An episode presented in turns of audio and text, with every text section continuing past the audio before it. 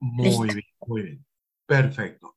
Bueno, eh, con esta introducción vamos a dar ya comienzo con las clases oficiales y nada mejor que poder comenzar con el profesor Pierre Tapp. Pierre, eh, él ya les va a comentar, él ya les va a hablar un poquito sobre su, su experiencia, pero tienen a un profesor que es especialista y se dedica a lo que van a ver y a trabajar durante la jornada de hoy. Por lo tanto, reiteramos, aprovechen, aprovechen esta oportunidad que de boca de un especialista como Pierre y como todos los demás profesores les van a transmitir no solamente los conocimientos, sino las buenas prácticas, consejos. Y además, Pierre, este, también hay un antecedente, dado que su, madre fue la que organizó hace ya, eh, digamos, un par de décadas atrás. 21 años. 21 años. 21 años este fabuloso curso, así que este, es un doble honor. Por eso, nuevamente bienvenido, Pierre, como siempre, muchas gracias. Así que eh, te dejo, como se dice en el ámbito del teatro, el toro es tuyo. Listo, muy buenas tardes a todos. Bienvenidos a, esta, a este inicio del, del curso de preparación para corredores de bienes raíces. Mi nombre es Pierre Tapia, como han dicho. Yo soy eh, administrador de propiedad horizontal, yo soy asesor de juntas directivas, yo me encargo o me dedico a hacer auditorías de procesos en edificios, lo que es la asesoría para cambio eh, de juntas directivas, cambios de administración, ese es, mi, ese es mi fuerte, ese es mi trabajo. Tengo ya ocho años de estar dictando este curso de, de, de propiedad horizontal, tengo 33 años de experiencia en administración en diferentes ramas. Hace ocho años también eh, decidí abrirme y dejar de administrar para otros y administrar a título eh, personal eh, actualmente yo eh, atiendo edificios de apartamentos y atiendo también propiedades eh, privadas de, varios clientes y, y me desenvuelvo en esto. de verdad que hago lo que me gusta y para mí mi trabajo no es trabajo, simplemente un estilo de vida. No es una cosa que, que me aburra, por decirlo así, porque la administración de edificios todos los días cambia. Y vamos a empezar entonces a compartir pantalla.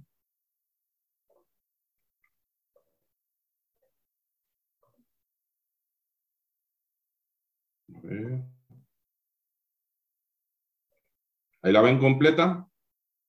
Ahora sí. Listo. Ok, les explico. La presentación esta es una, estas filminas que ustedes van a ver aquí, este material Sergio se los pasa con mucho gusto, es de ustedes, para ustedes ustedes lo pueden utilizar como referencia. No acostumbro a llenar las pantallas de texto porque siempre he dicho que en el manual o en el material que ustedes reciben tienen la ley. La ley la tienen que estudiar. Lo que aquí se dan son muchas aclaraciones de concepto. Eso es lo principal, esa es mi metodología. Ustedes igual tienen que estudiar la ley para poder hacer el examen, tener los conocimientos necesarios pero lo que yo hago aquí con esta presentación es aclaración de conceptos. Hay muchos conceptos que muchas personas no conocen si no están en el medio. Tengo entendido que aquí el grupo es en mayoría, son personas que no ejercen la profesión o que no están vinculados y van a utilizar esto de repente como una fuente adicional de ingreso o su fuente principal de ingresos. Se están preparando y quieren entonces recibir información. En PH usted tiene que conocer muchos conceptos porque como corredores de bienes raíces yo siempre he dicho que tienen que poder manejar la información para dar una buena información al cliente y poder cerrar una buena transacción. Estas filminas van a ver que muchas, vamos aquí con la primera. Ustedes ven, por ejemplo, aquí que tienen unos, unos, unas horas, unos, un reloj, por decirlo así, eso es para poder llevar y respetar los tiempos. Como esto es mucho material, yo me fijo mucho en eso. Yo sé que, por ejemplo, a las 5 y 10 yo tengo que haber terminado con lo que es la introducción de pH. Sabemos que hubo eh, un, un, ligero delay, entonces vamos en la marcha ajustando los tiempos. Ustedes van a ver esto Así que cuando ustedes vean una filmina, la hora significa a la hora que yo debo haber terminado de hablar de ese tema para respetar los tiempos de ustedes y porque a las 7 de la noche empieza otro profesor. Eso es muy importante, por eso se pide, y creo que Sergio hizo énfasis en lo que es la puntualidad y que los horarios son muy, muy estrictos. Entonces, es por eso, es por el respeto del tiempo, porque todo esto está listo para que cada uno de ustedes y nosotros a las nueve en punto de la noche podamos haber terminado la materia.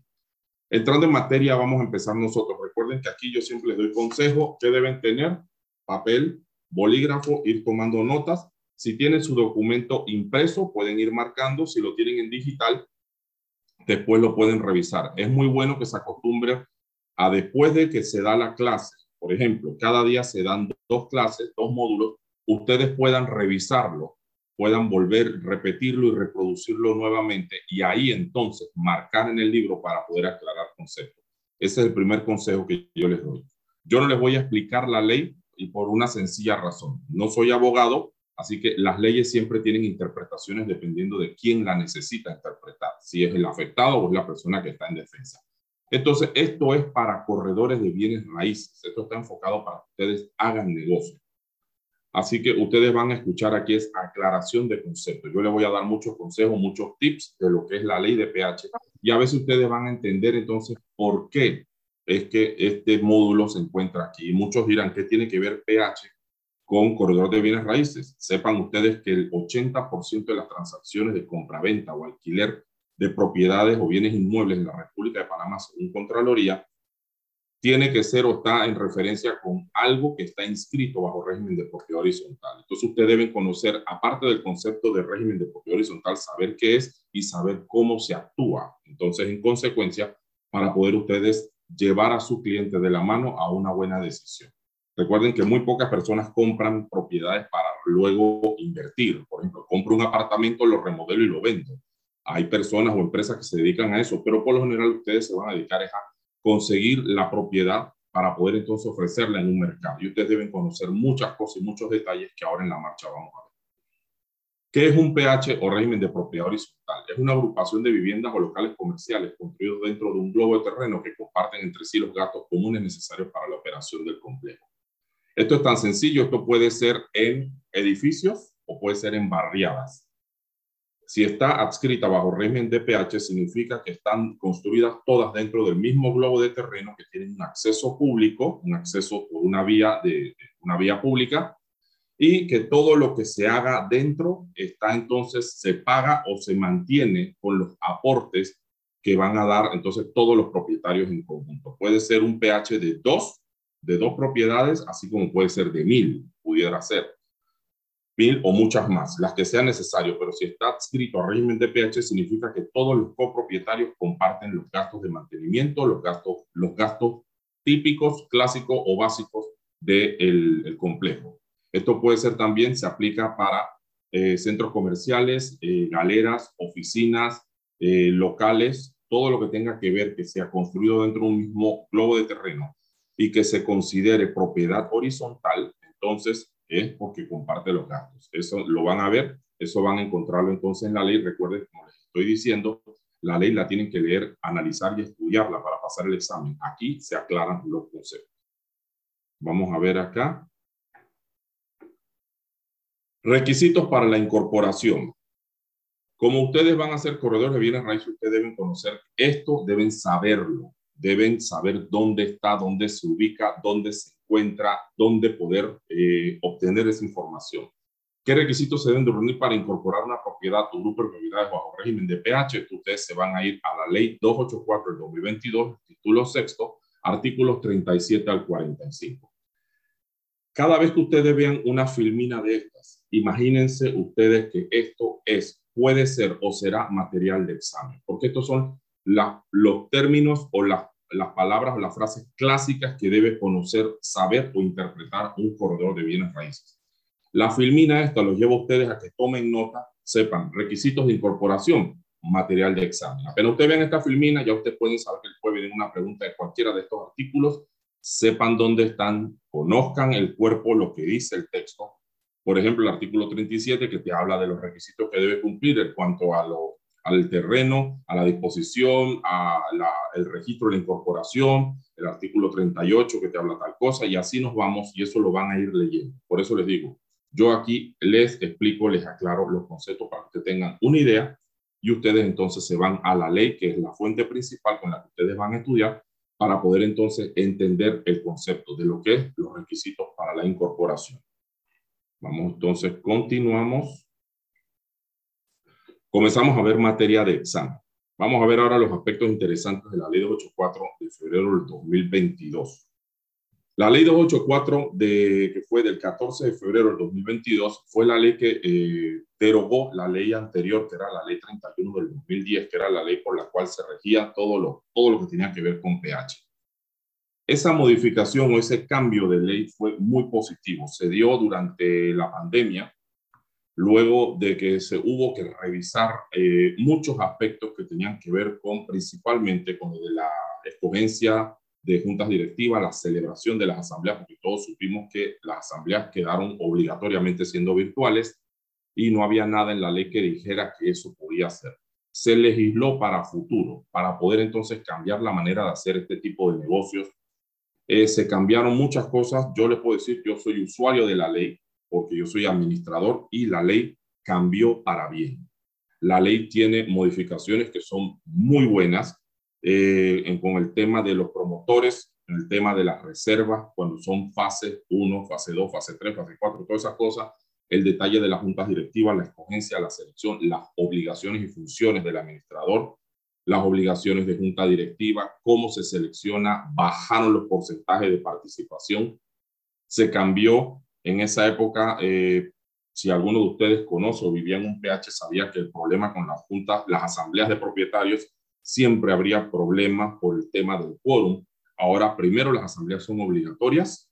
El que no va a pagar multa, que es el 20%, hasta el 20% de lo que paga de gastos comunes. Y encima de eso pueden ser virtuales y está obligado entonces la persona a participar. Y si no puede hacerlo de manera presencial o física o virtual, puede entonces delegar un poder. Pero está obligado a hacerlo. Entonces, en mi experiencia personal, desde los dos años que tiene esta ley de estar funcionando, a mí no se me ha caído nunca una asamblea por falta de participación. Así de sencillo. Se puedo decir que ese es lo primero que yo he visto bueno de esto, que las asambleas ya no se caen por falta de quórum. Y encima las votaciones ahora son mucho mejor porque antes era un porcentaje X de los propietarios y ahora bajó a ese porcentaje X, pero es de los propietarios al día en sus cuotas. Entonces, que los que no pagan no tienen derecho a voto. Entonces, antes simplemente no votaban, pero me sumaban para quórum. Ahora sí, ahora ya no me suman para quórum y es una ventaja, de verdad que se lo digo, que es las partes buenas que yo veo de esta ley, que ha cambiado para bien y entonces vale la pena entonces prestarle mucha atención y ustedes para que vean cómo podemos hacer negocio. Continuamos. Vamos a ver los primeros temas, no es que estén en orden alfabético, pero vemos aquí que bienes anejos. Bienes anejos son aquellos bienes, y aquí presten atención, estos váyanse y refiéranse al artículo 12 al 15, capítulo cuarto.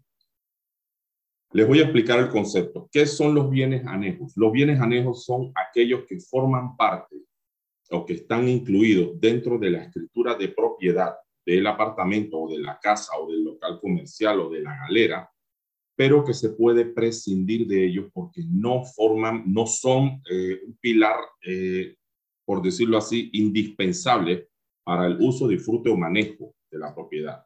Yo puedo tener, por ejemplo, en este caso entran mucho y el ejemplo muy clásico son los estacionamientos y los depósitos. Entonces, vemos los estacionamientos y aquí pueden tomar nota.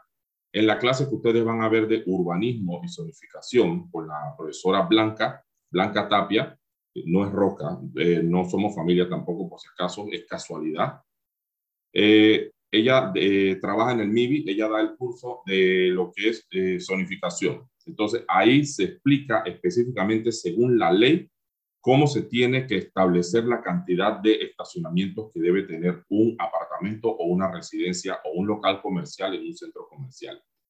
Entonces, pero para los efectos nuestros, el corredor de bienes raíces que llego a un PH, yo debo fijarme es en el metraje. Por ejemplo, viendo esa ley de que la asignación de los estacionamientos está marcada por una norma que establece, dependiendo de cuántos metros cuadrados de construcción tiene la propiedad, así será la cantidad de estacionamientos asignados.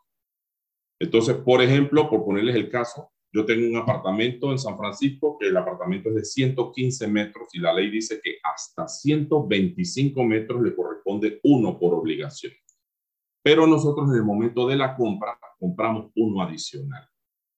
En el momento de cuando se hace la escritura se dice que el apartamento 2B del edificio tal, de propiedad de Pierre Tapia y Claudia Márquez, posee dos estacionamientos asignados. Pero como la ley me exige únicamente un estacionamiento, yo el otro estacionamiento lo pudiera vender. Entonces, a eso se refieren los bienes anejos, que puedo vender, traspasar, prestar, ceder, alquilar, enajenar, hipotecar, regalar, puedo hacer lo que quiera con el que sobra. A diferencia de, por ejemplo, ahora en el apartamento donde estoy, que es de 280 metros, que tiene dos estacionamientos por ley, yo tengo dos estacionamientos. Entonces, si yo quiero uno adicional, yo tendría que comprarlo.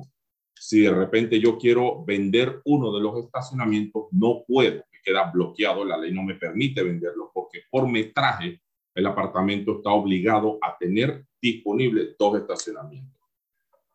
Ese es un tema que yo sé que a veces la gente pregunta mucho porque cuando, por ejemplo, ustedes tienen un cliente que quiere vender un apartamento, ustedes le deben saber o le deben poder preguntar los bienes anejos cuáles son.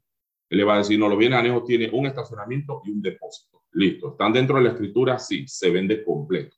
Cuando se hace el momento de la compra-venta o la venta a un tercero, se tiene que vender lo que consta inscrito. Si ustedes quieren hacer o, que, o desean hacer alguna transacción adicional y, por ejemplo, vender por fuera un estacionamiento o el depósito, ustedes tendrán que hacerlo antes de registrar la compra-venta con ese cliente. Así que ojo, ojo con eso porque es muy importante que ustedes estén claros. En el momento que se inscribe la compraventa, la compraventa jala absolutamente todo lo que conste inscrito. Con el tema de los depósitos, como los depósitos son simplemente un espacio adicional que se vende, en el momento de la, de la construcción del edificio, se aprovechan los espacios muertos de los estacionamientos principalmente, las esquinas, los bordes, las curvas, etcétera, las extensiones de, de, de, de losa o las fachadas y esos a veces se ocupan y se le ponen entonces puertas, se separan y se venden como si fueran espacios de depósito.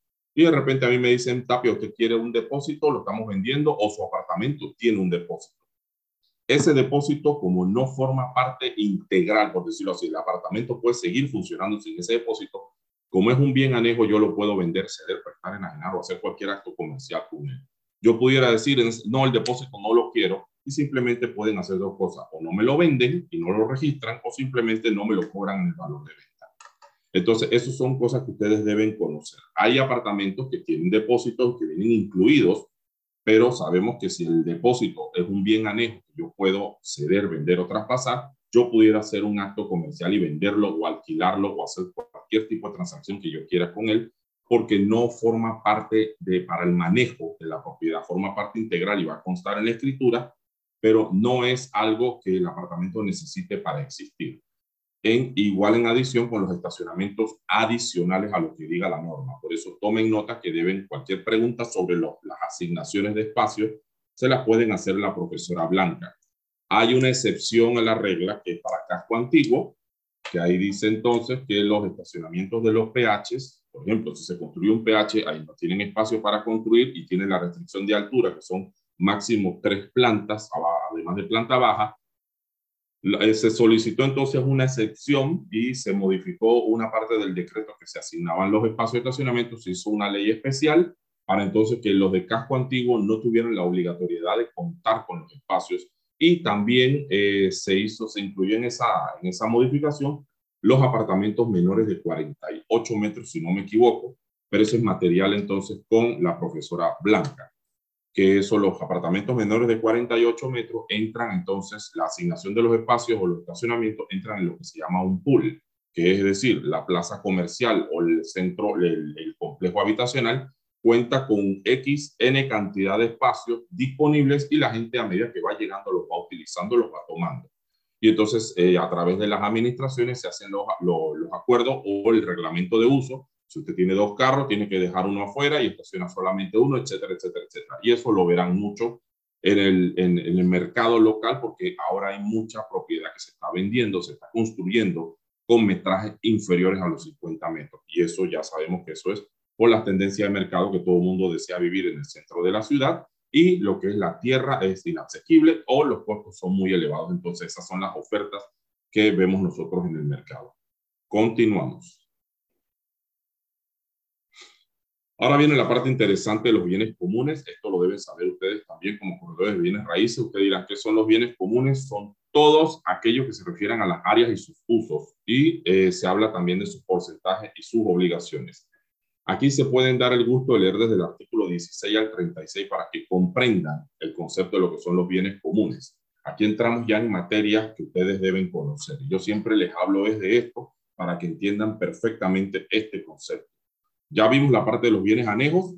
Una recapitulación, los bienes anejos son aquellos que forman parte de la propiedad en la escritura, pero que no son indispensables para que el, el, el, el apartamento funcione, el apartamento o la casa funcione, que son los estacionamientos y los depósitos. Pero en cambio, los bienes comunes sí forman parte del el apartamento como tal, pero son para uso y beneficio de todos los copropietarios. En el caso, por ejemplo, de las áreas sociales, todos los bienes comunes, estamos hablando, lobby, entrada, puerta cochera, las calles de acceso, las rampas, estacionamientos, escaleras, los elevadores, planta eléctrica, bomba de agua, bomba de extinción de incendios, sistemas de almacenamiento, eh, los sistemas de recuperación, absolutamente todo, los saunas, las piscinas, los salones de fiesta, las canchas de deportivas, todo, absolutamente todo lo que ustedes vean que funciona para el edificio o el complejo habitacional se considera bienes comunes y sus gastos de mantenimiento van en proporción, ya sea por el valor o el precio de la propiedad individual o por el metraje. Eso en la ley es clara y se define entonces cómo se van a tasar los gastos comunes que debe pagar cada propietario. Y cuando hablamos de esto, y yo siempre hago la, la la aclaración, ustedes como corredores deben conocer esto. ¿Cómo ustedes van a conocer los bienes comunes? Lo que yo siempre recomiendo a los, al corredor de bienes raíces es que cuando tienen una propiedad que esté adscrita bajo régimen de PH, ustedes tienen toda la posibilidad o la potestad de ir a pedir información.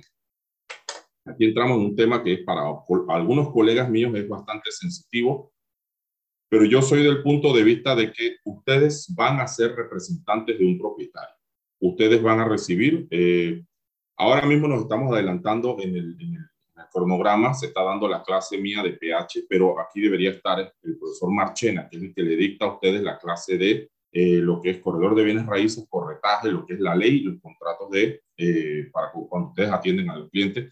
Él tuvo una dificultad, él viene llegando ahora a las 7 de la noche, me pidió que adelantara. Esta clase yo la daba mañana a las 5 de la tarde pero él les va a explicar lo que son los conceptos de corretaje, de lo que es el contrato de para que ustedes puedan ser el representante de, eso, de esa persona que tiene esa propiedad.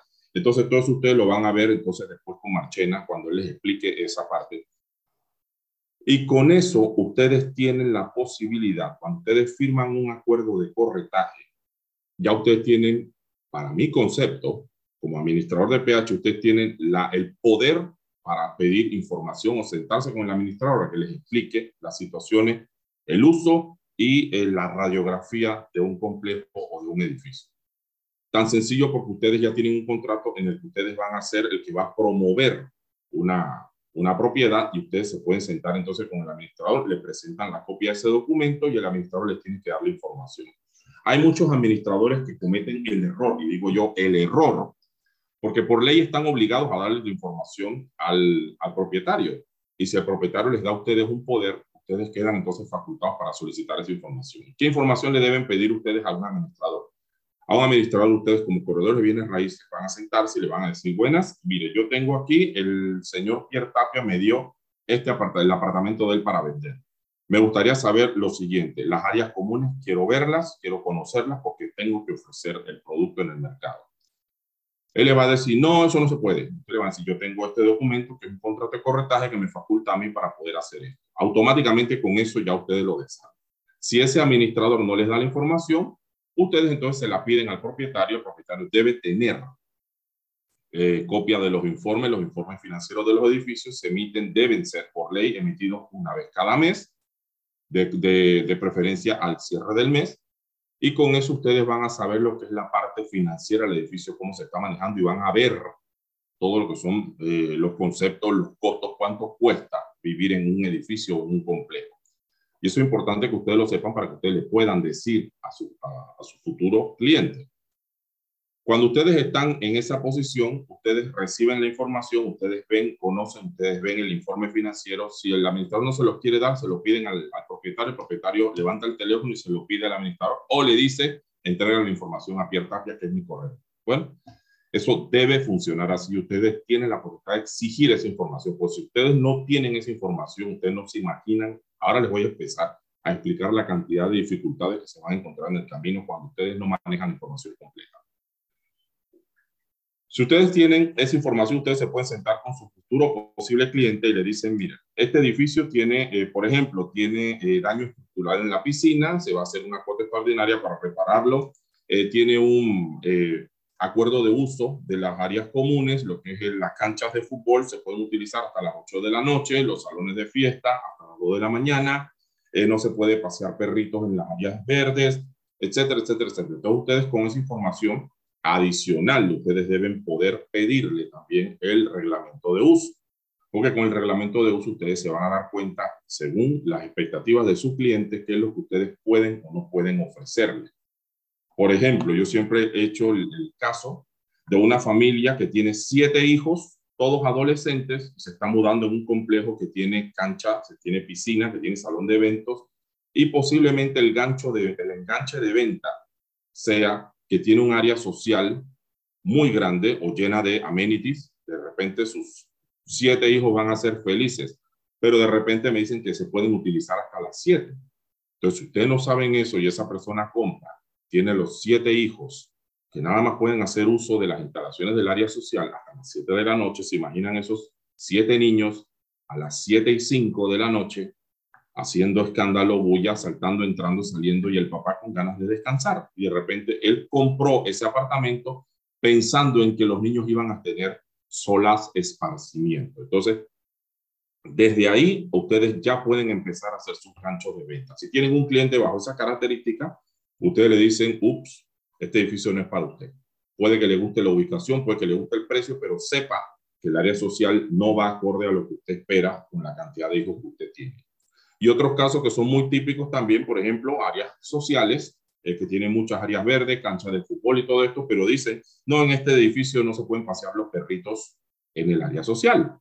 Y la persona que ustedes le están vendiendo tiene, tiene cinco perros o de repente hay una restricción de cuántos animalitos puede tener por apartamento, etcétera, etcétera. Que a veces esas cosas atentan contra la ley 70 de protección animal. Todo lo que esté en un reglamento de propiedad o reglamento de uso de un PH que atente contra alguna norma escrita simplemente queda anulado. Pero es bueno que ustedes como corredores de bienes raíces siempre lo conozcan.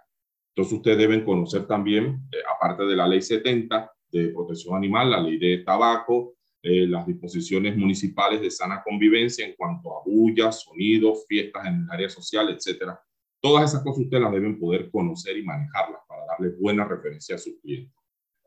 Entonces, seguimos con el tema de los bienes comunes. Ya vieron entonces lo importante que es saber los bienes comunes, cómo se usan y con qué se pagan.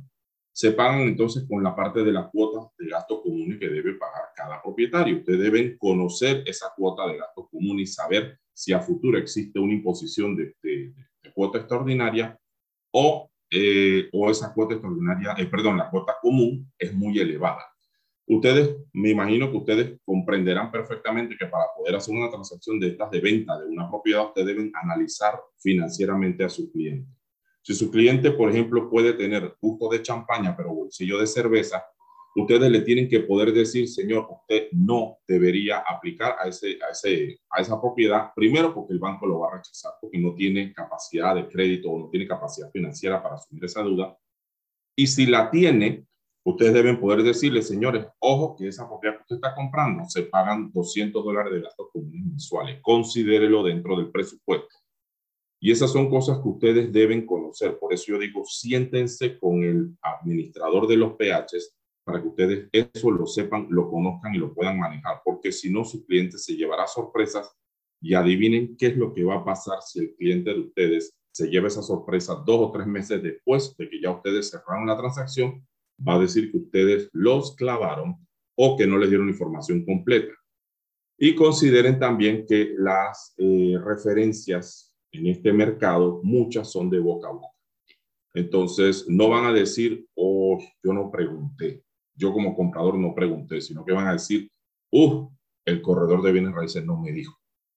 Entonces, por eso es que para el tema de los bienes comunes ustedes deben saber absolutamente todo. Ustedes se van a sentar, ustedes pudieran decirle al administrador, necesito que me explique la radiografía actual de lo que es la parte estructural y todo lo que son los equipos, el tipo de mantenimiento que se les da, cuánto cuestan, si hay alguna eh, imposición de cuota extraordinaria adicional para mantenimiento, reparación o reemplazo de algún equipo, si hay algún plan eh, o algún proyecto a mediano o a corto plazo que pueda afectar de repente las finanzas de mi cliente, que él está comprando ahora mismo, pero de repente compra el apartamento y dicen, bueno, dentro de dos meses vamos a poner una cuota porque vamos a cambiar el, el, gimnasio. Y él dirá, pero esto no me lo dijeron, esto yo no lo sabía. Entonces son esos detalles que ustedes deben poder conocer y manejar para que su cliente tenga la información necesaria para poder hacer poder tomar una decisión. Recuerden que las viviendas por lo general son a futuro, son a muy largo plazo. La gente ahora compra las, las casas o los apartamentos pensando en una hipoteca de 30 a 35 años, que son plazos máximos que dan, por ejemplo, los bancos estatales que están dando ahora hasta 35 años de hipoteca. Imagínense una persona que compre algo y que de repente se dé cuenta que metió la pata, que compró algo que no podía pagar y encima se comprometió a 35 años a ese suplicio. Entonces, ustedes van a ser eh, material de fiesta, por decirlo así, para hablar de ustedes y de que no le dieron información es bueno sentarse con el administrador, poder entonces eh, ver todos estos temas, estos aspectos, verlos antes de que ustedes cierren la transacción, sentarse con el propietario, sentarse con el cliente, explicarle absolutamente todo. Otra cosa interesante sobre esto, antes que siga, antes que continúe, la manera de ustedes, cuando ustedes reciben una propiedad, ustedes deben poder investigar que la persona que les está diciendo, véndeme esto, esta casa o este apartamento es el propietario o la persona autorizada para hacerlo. Se han visto muchos casos eh, que de repente llega una persona, por ejemplo, yo, Pierre Tapia, yo les digo a, le digo a Eduardo Alemán, le digo, Eduardo, véndeme, este, eh, véndeme el apartamento mío y listo, pues, normal, firmamos contrato, todo perfecto. Llega Eduardo, empieza a hacer la transacción, lleva a los clientes, le enseña todo listo. Belleza cuando hay que firmar aparece mi esposa y dice, ¿quién te dijo a ti que tú podías vender el apartamento? Si este apartamento es de los dos y no estoy de acuerdo. Ya, ahí listo. Todo el trabajo que hizo Eduardo se cayó.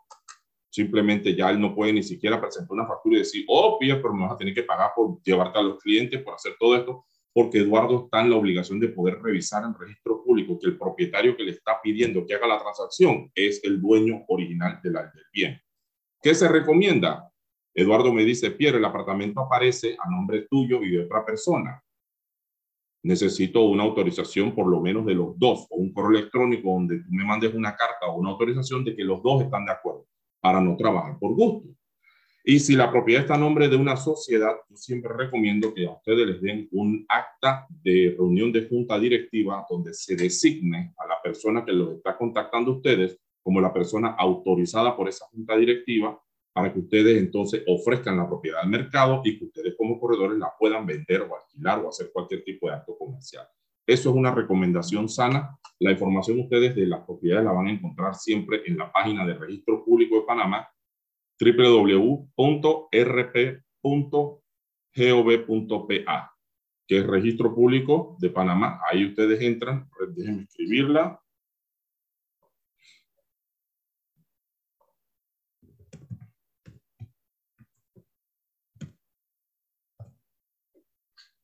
Ustedes entran en esa página y ahí ustedes, esa página es bastante amigable, es pública. Ustedes, si no tienen el, el, el registro, ustedes entran ahí, ustedes crean el usuario, en menos de 24 horas les manda el, correo electrónico con la clave temporal, después la modifican y ustedes entran en la página y Yo lo hice de esa manera, simple y sencillo. La página es muy amigable. Te dice dónde buscar. Está completamente, es fácil. Eh, a ver, también puede entrar en el app. Sí, exacto. Antonio Constantino. Sí, ellos tienen un app también, pero en el app el problema es que en el app no puedes descargar documentos. Por ejemplo, leer escritura y esas cosas es, mucho más complicado. En la página, en la, la laptop sí se puede. Pueden descargar documentos, pueden ver prelación, pueden ver si el apartamento tiene, por ejemplo, un juicio de sucesión, tiene un problema, tiene una, eh, una marginal que no se puede vender, traspasar, enajenar, si tiene de repente eh, no sé, si tiene un secuestro de banco, si tiene un secuestro por herencia, cualquier cosa. Todo eso ustedes lo van a ver y ustedes pudieran decirle al cliente, oye, eh, tú tienes ahí un tema, una marginal en el registro público, tú me vas a poner a mí a venderlo, pero ¿qué hacemos con eso? Si el banco dice que no lo puedes vender hasta que... No, no, no, espérate, entonces consiguen la carta, se autoriza, se levanta la marginal, etcétera, etcétera. Que ustedes puedan ver la información en el registro público y estar claros de que ustedes pueden hacer una transacción completa sin necesidad de que después les salga una sorpresa. Vamos a ir viendo entonces aquí, a ver, en el chat las preguntas, porque nos quedan unos seis minutos para este tema y vamos a ver entonces si hay preguntas y respuestas.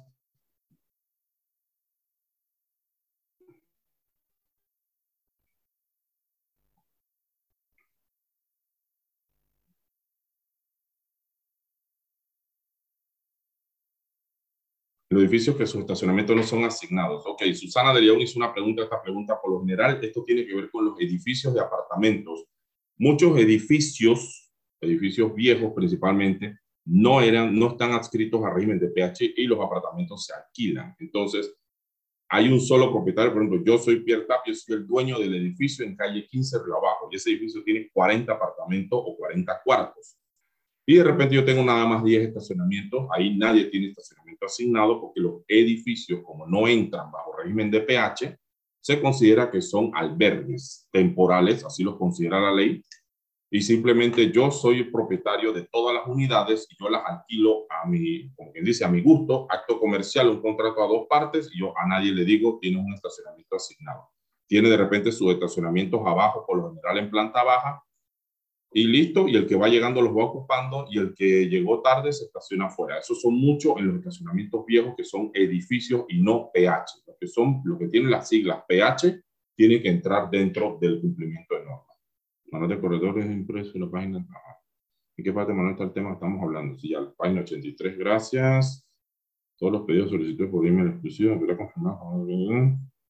Necesidad técnica de una plataforma, listo, gracias. No sé qué, perfecto, no había preguntas. Ok, continuamos aquí. No sé si quieres, Pierre, que te ayudemos en algo. No, todo bien por ahora, sí, todo perfecto. el, miedo más grande que yo tengo es la internet, que ya lo pude solucionar. Creo, hasta ahora no se me ha escuchado ni cortado, ni mucho menos, ¿verdad? No, no, no, perfecto. Y por favor, si hay alguien que ha hecho alguna consulta que no está respondida, por favor, eh, nos la indica cuando ustedes hagan una consulta en el chat de Zoom, ustedes ven que dice todos o pueden dirigir la consulta a alguien. Eh, traten de hacer siempre las consultas a todos, que figure la palabrita todos, porque si nos las envían o al profesor o a mí o a Flor o a Eduardo o a Hilda en forma individual, eh, nosotros eh, no, no podemos leerlas ni podemos transmitírsela al profesor. Por eso, por favor, nos informan si hay alguna pregunta que quieran realizar. No sé los tiempos cómo vamos, Pierre. Vamos bien, vamos súper bien, sí. No sé si alguien quiere hacer alguna consulta en particular, nos levanta la mano. Ahí, ahí hay una pregunta de Jair Padilla. Ya la estoy viendo, voy.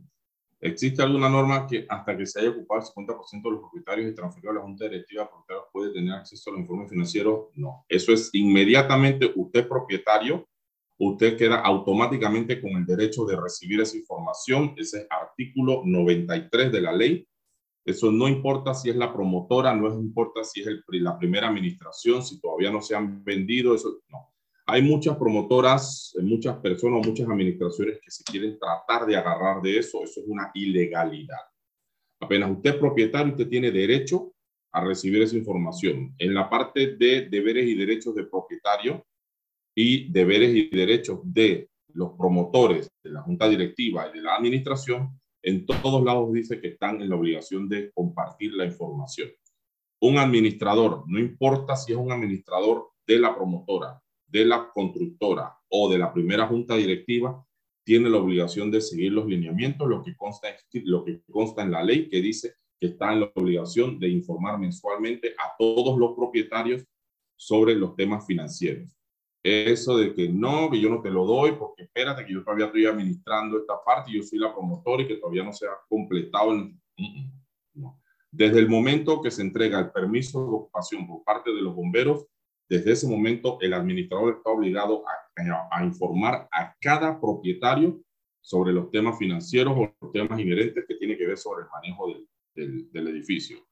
Si alguno lo está haciendo, está incumpliendo, y la ley también faculta a los propietarios que sienten que no se les está cumpliendo esa parte de lo que es mantenerlos informados a denunciarlos ante la Dirección de Propiedad Horizontal del Ministerio de, Vivienda, donde ahí se le puede dar curso a esa queja y administrador que incumpla puede ser sancionado o vetado.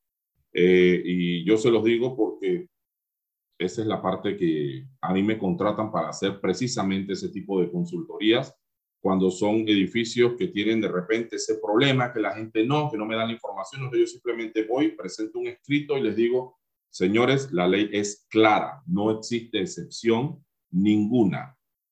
Apenas usted es propietario, usted tiene derecho a conocer la información financiera y eso es una obligación de la administración. Y si no hay un administrador nombrado, el promotor o la constructora, que es la que está a cargo al principio de la primera junta directiva, tiene la obligación de hacerlo. Y cuando se hace el traspaso, se hace el traspaso con un, pase de cuentas y tiene que ser auditado, porque se hace a través de una asamblea de propietarios, entonces de otra manera no pudieran hacer. A ver, vemos aquí. Dice Laura León, estacionamiento para visitantes, ¿está normado la cantidad de número de propietarios? Sí, está normado. Eh, ahora la ley dice que es 10% de la cantidad de estacionamientos asignados. Si, por ejemplo, el edificio, no importa cuántos apartamentos tenga, tiene 50 eh, estacionamientos asignados, el 10% son 5 que deben ser destinados para visitas. Así que eso es para supuestamente no congestionar las calles aledañas para poder entonces cumplir con las normas de eh, evacuación, etcétera, bla, bla, bla. Todas estas cosas, pero todo eso tiene una razón de ser. Entonces, es el 10% de los estacionamientos asignados en un PH.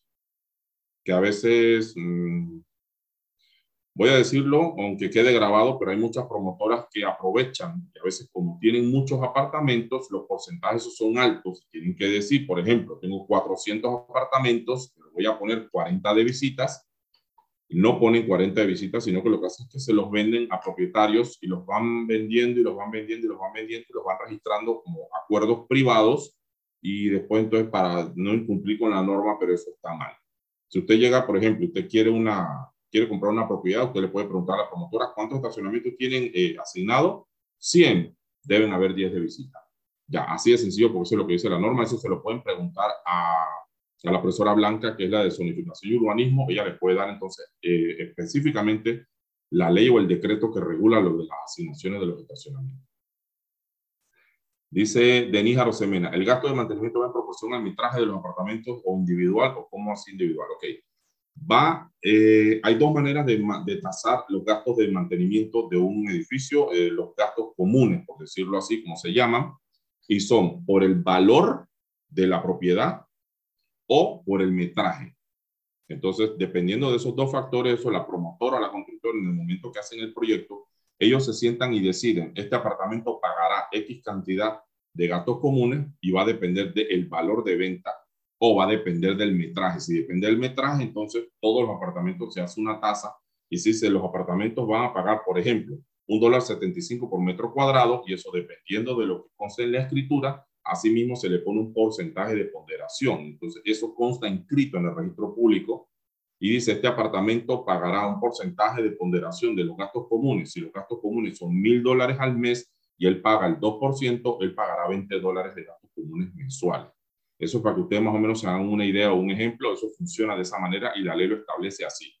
Puede ser por el valor, el precio de venta o puede ser por el metraje, eso lo decide o lo define la promotora en el momento que está haciendo el, proyecto de, del pH, y después se pueden modificar en una asamblea, ya sea ordinaria o extraordinaria, se levanta el tema y cumpliendo con los porcentajes de participación en la asamblea, se puede entonces hacer la modificación de los gastos comunes, se sube o se baja la, la tarifa dependiendo de lo que apruebe el porcentaje establecido en norma, que tengo entendido que para los gastos comunes 75% de los propietarios al día que estén presentes y entonces tomen la decisión y deciden entonces modificar la cuota de, de gastos comunes de un edificio o de algún apartamento. Eso se puede perfectamente hacer, pero lo tienen que hacer dependiendo de lo que diga la norma.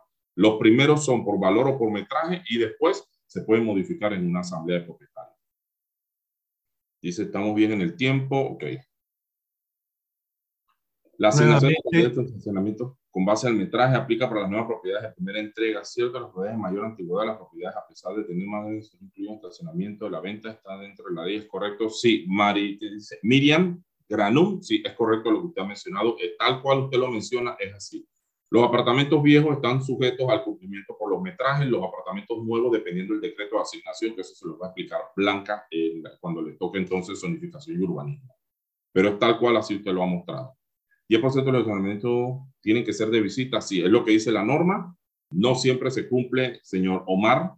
Eso, muy pocos edificios cumplen esa, esa norma. No sé cómo les dan los permisos de ocupación pero eso es un tema ya de, ustedes pueden, como corredores de bienes raíces, lo pueden preguntar cuando trabajen de repente en una empresa de bienes raíces, si se dedica a la promoción o la construcción de los edificios, ustedes pudieran preguntar cómo hacen para saltarse esa norma.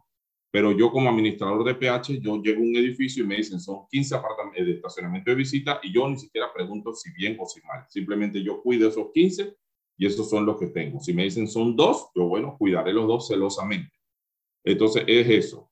Los corredores de bienes raíces pueden eh, preguntar, por ejemplo, las nuevas construcciones, cuántos hay, porque eso es lo que ustedes tienen que ofrecer. Decirle, por ejemplo, a un nuevo cliente, a un posible comprador, ese edificio tiene X cantidad de estacionamiento de visita. Procuren que esa sea la cifra al final cuando se entrega el, edificio. Eh, y también pregunten a la, a la, promotora o a la constructora cómo los asignan, porque algunas veces ya les he dicho, eh, no siempre es así. ¿Cómo hago para obtener el libro? Ya esa pregunta, me imagino, se la contestan directamente de Acovir. Eso se llama, tengo entendido, se llama ya, se habla con ellos, se reserva y se dice el día que se van a ir a buscar. Habría que también estar pendiente qué día van a estar los libros físicamente en la... Pierre, Pierre. Sí, Diga. ya, están, ya están los libros y desde hace, cuando se envió el correo de bienvenida a los primeros inscriptos, ya se les dijo que, de hecho, ya hay algunos presentes, Pierre, que ya tienen el libro físico. Ah, perfecto, chévere. Así que los que no lo tienen virtual o ya lo pueden pasar a buscar por la oficina de ACOBI. Ok, aquí me está preguntando Enrique Malek, eh, la norma de estacionamiento de visita del 10% sobre total, ¿desde qué fecha se aplica? Eso se lo puede preguntar o anota esta pregunta para eh, Blanca Tapia, que es zonificación y urbanismo ella es la que les va a explicar entonces la ley específica de asignación de espacios de estacionamiento en la propiedad de las nuevas construcciones. En un edificio que no cumple, pero preguntas eso ver.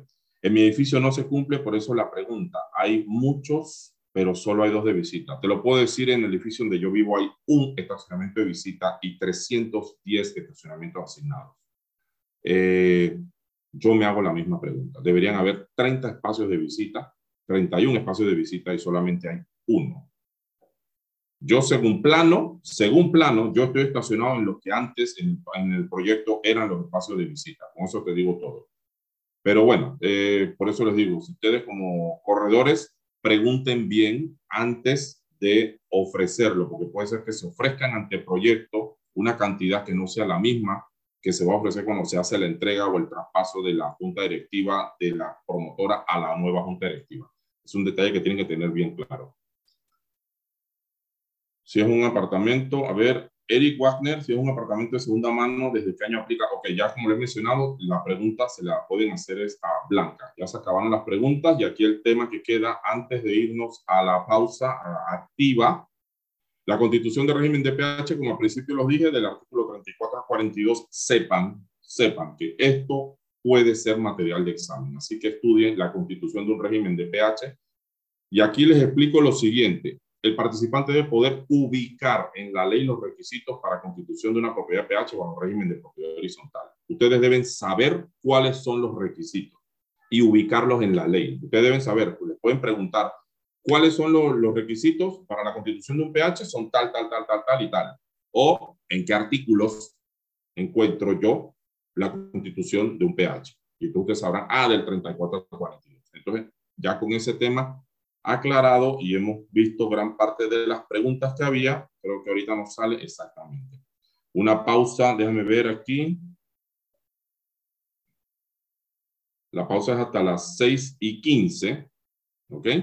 Tenemos son 15, 17 minutos para poder entonces hacer una pausa. En este momento la gente entonces si están en sus casas revisan que los niños estén todos bien, que el arroz no se vaya a quemar, van y revisan, se pueden tomar su agüita, van al baño, se comen algo, porque ya esta hora si cenan después les da sueño.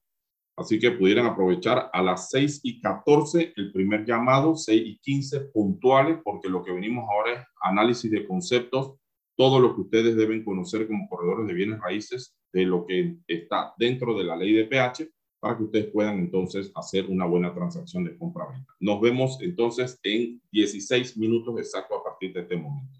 Muchas gracias, Pierre. Y como dijo Pierre, por favor, este, hacer una pausa este, activa, revisen si tienen que contestar email, contestar llamados y demás, para volver a la hora que nos dijo Pierre. Vamos a suspender la grabación para, para esta, en esta parte.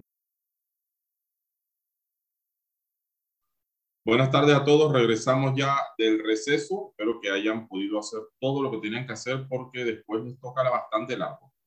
Veo aquí, voy a aprovechar. Rosana Costa me hizo una pregunta. ¿No existe alguna sanción para los PH que no tienen con el estacionamiento de visita correspondientes? Eh, técnicamente la ley sí, sí sanciona eso. El Ministerio de Vivienda pudiera elevar una, una sanción, una orden o un oficio al apartamento, ah, perdón, al edificio que no cumpla con esa norma, pero eso habría que hacerlo a través de un proceso, un abogado y presentarlo como si fuera una querella una demanda, porque se está incumpliendo también eh, presentando documentos a Codeco, porque es incumplimiento de contrato. O usted cuando va a comprar un edificio, un apartamento, una propiedad, y le venden la idea en panfleto que dice que tiene 15 eh, estacionamientos de visita y después no los tiene, eso cabe sanción. Entonces, la ley de Acodeco y la ley de Ministerio de Vivienda, en la dirección de propiedad horizontal, eh, son los facultados para poder entonces tomar las directrices sobre el tema y atenderlo. Y dice, bueno, poner entre donde estaban los artículos. Voy. Eh, me imagino María Virginia Dávila, se refiere a este. A ver, espérense, aquí está. Cierro esto aquí del 34 al 42, la constitución de régimen de PH.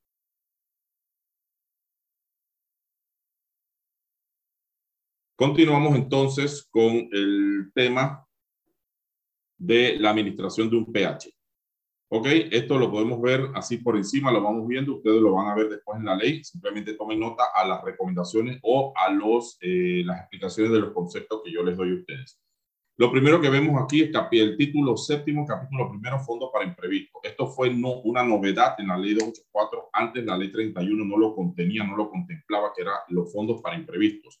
Ahora las administraciones y la junta directiva están obligadas todas a mantener en una cuenta completamente aparte que no sea utilizada para pagar gastos regulares del edificio, gastos de mantenimiento, gastos clásicos o típicos, un fondo para imprevistos o emergencias con la idea de poder hacerle frente a situaciones que se puedan presentar en el futuro. El fondo mínimo es 1% de lo que se cobra al año en el edificio. Suponiendo que en el edificio se cobra al año 12 mil dólares, usted debe tener el 1%, que son 120 dólares disponibles para cualquier imprevisto. O sea, una cifra, una cantidad eh, absurda para mí, para los, eh, los conceptos eh, yo siempre recomiendo entre un 5 y un 7% como mínimo, pero eso se establece a través de una junta directiva, pero para que sepan ustedes que eso existe, puede ser material de examen. Capítulo 2, que habla del reglamento del pH. Reglamento del pH existen varias modalidades. Existe el reglamento básico, el tipo plantilla, que es aquel que ofrece simplemente para llenar espacios en blanco el Ministerio de Vivienda en el momento que se va a hacer la incorporación de un, edificio a régimen de pH. Ellos le dan a usted una plantilla y usted solamente llena los espacios blancos. Es un reglamento básico de convivencia para poder entonces tener una base con la cual después hacer la camisa a la medida de cada edificio o cada complejo.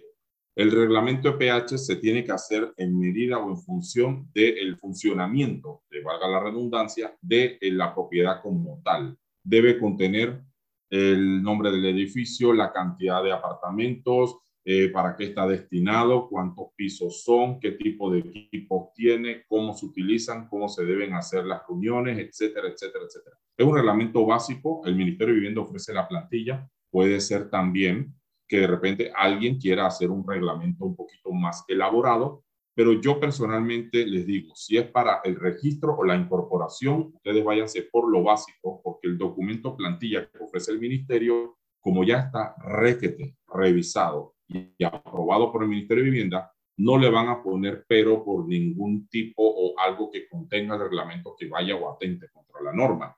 Y entonces es mucho más fácil en el momento de la revisión, el mismo Ministerio de Vivienda dirá con sus operadores, dirá, oh, este, este reglamento es la plantilla que nosotros le ofrecemos, solamente revisamos los espacios en blanco, que sea el nombre del edificio, el número de finca, etcétera, etcétera, etcétera, y se lo dan entonces por válido y certifican la inscripción. Y después, a través de una asamblea ya sea extraordinaria o ordinaria, se puede hacer una modificación para hacer la camisa a la medida de cada tipo de pH. Mi recomendación siempre sepan que esto existe, que esto ustedes lo pueden manejar, pueden conocerlo. Ustedes sepan también siempre que en la página de registro público, en la primera escritura donde se designa o se segrega el pH, la finca para que se pueda vender y separar, eso se llama la finca madre, ahí debe constar inscrito el reglamento de pH. Siempre va a estar ahí Ahí van a encontrar el primer reglamento y si tienen algún tipo de modificación, lo van a ver entonces en documento activo en la página de registro público y ahí pueden descargar de repente un acta de junta de, asamblea de propietarios donde se hizo modificación al reglamento interno y consta entonces inscrito el reglamento. Siempre sepan que se lo pueden pedir al administrador, administrador que no se los da porque no quiere, pero está obligado a hacerlo. Ustedes tienen derecho a solicitarlo para poder hacer entonces su transacción. Después el capítulo tercero habla de los promotores. Anteriormente no se hablaba tanto de los promotores. Aquí se le dan los deberes y derechos que tiene el promotor, que son lo de la administración por X tiempo hasta que la, parte, la propiedad tenga un porcentaje ya vendido o entregado. Habla de lo que, de lo que son las reservas, las reservas de nombre, etcétera. Habla de muchas cosas que tienen que ver mucho con el promotor, pero que ustedes como estudiantes tienen que conocerlo, tienen que saber entonces a qué se refiere y para poder hacer el Habla del capítulo cuarto que habla de los deberes y derechos de los propietarios, cuáles son sus deberes, sus derechos, sus responsabilidades, qué puede hacer un propietario, un PH, todas estas cosas, eso, todo eso queda establecido ahí, ustedes ahí lo pueden leer, pueden saber, pueden conocer y comprender todos estos términos yéndose directamente al título sexto, eh, perdón, séptimo, capítulo cuarto, que habla de los propietarios. Después, a ver. Vemos entonces el, el, mismo título séptimo, habla del capítulo quinto, que es la asamblea de propietarios. Estos son temas que ustedes los deben conocer como cultura general. A veces muchos de ustedes que viven en PH aprovechan y esto les sirve para comprender dónde viven, cómo funcionan las cosas. Y a veces se hace bastante interesante y lo que yo siempre recomiendo, si ustedes quieren algún tipo de explicación adicional, pueden hacérsela al administrador y ustedes pudieran entonces, como corredores de bienes raíces, pudieran preguntarle al administrador de su edificio, ustedes ya como propietarios, si él cumple o él hace alguna de las cosas que yo estoy recomendando y si no las hacen, ustedes pudieran decirle, ups, cuidado con el incumplimiento de norma, porque tú estás obligado a hacer, a compartir, a informar, a dar información, etcétera, etcétera, etcétera, y ustedes pudieran hacer ese, ese pequeño ejercicio porque ustedes tienen derecho. La asamblea de propietarios, que en el capítulo 5 dice que está constituida por todos los propietarios, del, del, complejo. Y después el capítulo sexto habla de la junta directiva, de cómo se escoge, quiénes son, que, cuáles son sus, sus obligaciones, cómo se celebran entonces las asambleas donde se hace la, la, la, la selección de los miembros de junta directiva. Capítulo séptimo habla de las funciones de la junta directiva, que a veces la gente se asusta. Y cuando la gente no conoce las funciones de los de los directores de la Junta Directiva, presidente, vicepresidente, tesorero, secretario, vocal, eh, eh, me explico, todas estas cosas a veces la gente se enreda. Y yo siempre les he dicho a la Junta Directiva de los edificios que yo administro, que si ellos sienten que eso es un trabajo para ellos, entonces tienen un mal administrador. Así de sencillo. Un buen administrador hace todo para que la junta directiva únicamente ordene y mande a ejecutar. No debería ser que la junta directiva tenga en, a su cuesta, a su hombro, la carga de la administración de un edificio, que tenga que estar preguntando o dando seguimiento a las cosas simplemente porque no confían o no tienen esa, esa proximidad con la administración. Un buen administrador administra como si viviera en ese edificio. Significa que yo no quiero que a mí me toquen la puerta para molestarme, para preguntarme si compro la pintura blanca o roja. Esas son decisiones que toma la administración y tiene que ser una junta directiva que confíe en un administrador para que les aligere la carga. A veces piensan que el trabajo de, yo también lo digo, que el trabajo de junta directiva es uno de los trabajos más malagradecidos que existe en el mundo, porque son un grupo de propietarios que decide llevar las riendas de un, de un lugar donde viven otras muchas personas y a veces tienen que tomar decisiones faraónicas. A veces tienen que tomar decisiones que a muchos no les gustan, pero siempre tienen que ir en beneficio del bien común, que es la preservación del edificio como tal. Y en pandemia se vio mucho que muchas juntas directivas quedaron en acefalía, edificios que entraron prácticamente en bancarrota, porque eh, hubo muchas situaciones que con la ley nueva ahora quedaron establecidas algunas obligaciones, deberes y derechos, y son mucho más de, en función de lo que haga o tenga que hacer la administración y es la administración la que tiene que llevar en realidad las riendas de un edificio para que éste funcione. Un buen administrador simplemente informa y pide perdón y permiso por las cosas que tiene o tuvo que hacer. No tiene que estar esperando que una junta directiva le diga lo que tiene que hacer porque esas son sus funciones. Entonces yo siempre digo que eso debe ser así. Capítulo séptimo que habla de las funciones de la junta directiva. Cada miembro de la junta directiva tiene sus funciones específicas dentro de la estructura y el engranaje y las funciones de la administración, que es el capítulo octavo, que es el que rige las funciones de un buen administrador. Son 23 puntos que eso un administrador se los debe conocer y eso formaría parte de un contrato de servicio eh, profesional o honorarios eh, profesionales. Y si ustedes citan los 22, 23 puntos que tiene ese artículo, son exactamente las funciones a las cuales está obligado a cumplir. Entonces, viendo esto, seguimos. la administración de un PH, que es el título séptimo, el capítulo noveno, la creación de comités. Después de pandemia, se crearon muchos comités, se permitió en la ley, perdón, incorporar lo que es la figura de los comités. Por ejemplo, el comité de jardinería, el comité de recolección de basura, el comité de obras sociales, el comité y comité y comité, y empezaron a existir, todo, todo el mundo quiere formar parte de los comités, pero nadie ayuda. A veces eso es una triste realidad que tenemos los administradores, que todo el mundo quiere formar parte del comité porque piensan que van a dar órdenes o que van a hacer cosas, pero en realidad a veces algunos entorpecen la labor porque quieren estar cambiando cosas que ya están establecidas y en realidad a veces no aportan absolutamente nada, pero sepan ustedes que existe. Si un edificio grande, por ejemplo, de varias torres, quiere hacer un comité de jardinería o de áreas comunes o de área social, de repente se crea el comité y ese comité decide por junta directiva quién va a ser el enlace que va a tener entonces una eh, coordinación directa con la administración para lo que son el desarrollo de obras o proyectos a futuro en el, en el PH y eso ya la ley lo contempla y lo permite. Antes simplemente era las decisiones que tomaba la Junta Directiva, había que hacer de esa manera y toda cualquier decisión adicional tenía que ser sometida entonces a asambleas de propietarios y teníamos el tema de que las asambleas se caían y a veces los edificios no podían funcionar. Con la creación de comités se ve mucho entonces el tema de que mucha gente puede aportar a veces buenas ideas, otras veces no tanto, pero bueno, no lo quiero decir mucho. Pero sí, así funcionan entonces los edificios. Esto ahora está contemplado entre la ley. Se pueden inscribir en el registro público los nombres de las personas que van a, llevar a cabo la, coordinación de los comités y todo esto. Y el título, el capítulo décimo que habla de la proindivisión. Tomen nota, esto estoy casi completamente seguro que va a venir como material de examen. ¿Qué es la proindivisión? Ustedes lo van a buscar, aparte de buscarlo en la ley, yo les puedo explicar el concepto, se lo voy a poner de una manera bastante sencilla y simple para que los que no tienen experiencia en administración ni tampoco como corredor de bienes raíces puedan comprender qué es el concepto de proindivisión. Cuando, por ejemplo, un edificio ya está muy viejo y el edificio amenaza ruina, simplemente el edificio no tiene reparo, algo hay que hacer con el edificio. Entonces, la proindivisión lo que dice es qué se puede hacer o quiénes pueden tomar esa decisión. Suponiendo, peor de los escenarios, no sé si ustedes recuerdan el edificio este en Miami que se vino abajo porque el terreno se, se, fraguó, hubo un socavón y el edificio se vino abajo. Bueno, ¿qué pasa en ese,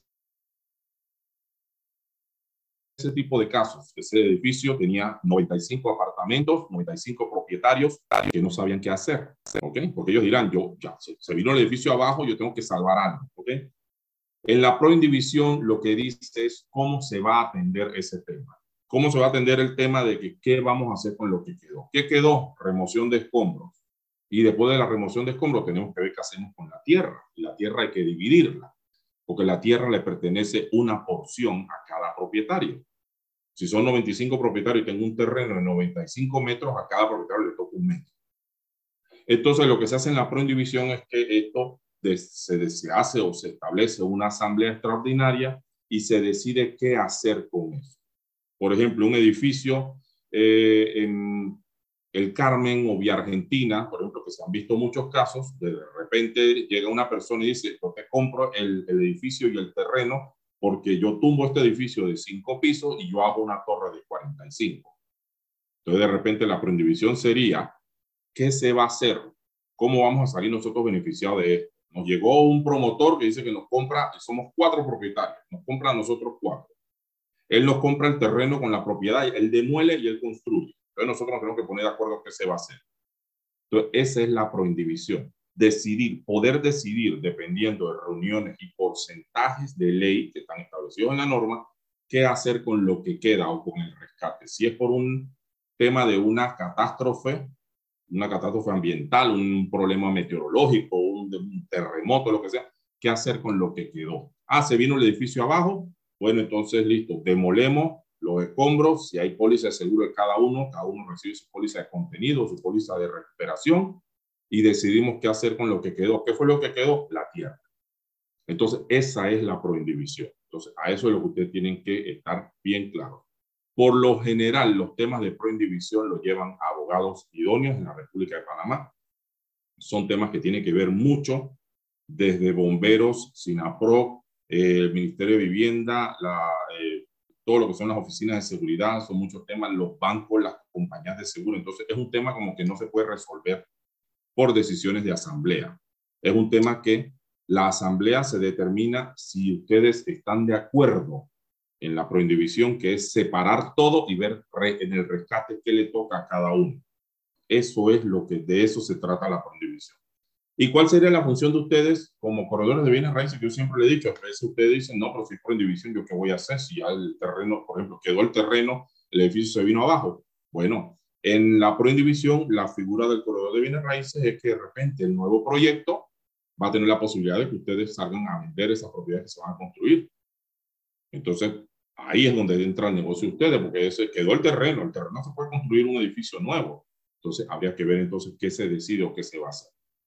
Eh, lean eso, eso estén bien claro, porque esas preguntas a veces, si no manejamos el tema, la pregunta puede sonar muy capciosa, nos puede llevar al desvío, puede ser una pregunta que como no manejamos eso, no es del día a día, que lo vemos nosotros, ni los administradores, ni los abogados, ni los corredores, eso no se ve mucho. Para más, gracias a Dios, no se ve mucho.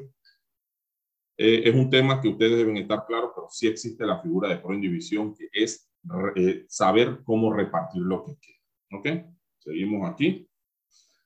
Dirección de propiedad horizontal del Ministerio de Vivienda, el título, ese es el octavo, el artículo 108, que dice que es la dirección, que es eh, donde ustedes pueden ir a poner todo lo que son las quejas, críticas, sugerencias, peticiones de información, denuncias a juntas directivas o malos administradores, cuando no les quieren dar información, los temas, por ejemplo, de los edificios que ofrecen espacios de